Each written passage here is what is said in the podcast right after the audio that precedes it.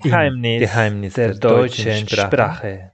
Geheimnisse der deutschen Sprache stellt sich vor, mein Name ist David oder David, bin 33 Jahre alt und in der Corona-Zeit habe ich mich entschieden, das C2-Zertifikat zu bekommen und das werde ich mit Hilfe dieses Podcasts auch erzählen. Seid ihr bereit, vielfältige und spannende Beiträge zu hören? Ich freue mich auf eure Rückmeldung und natürlich jede, jedes Ding im Leben, auch dieses Podcast, lebt vom Zuspruch, so dass ich mich über eure Kommentare, euren Feedback, eure Rückmeldungen freue und wir bleiben dabei. Bis dann. Geheimnis, Geheimnis der, der deutschen Sprache. Sprache.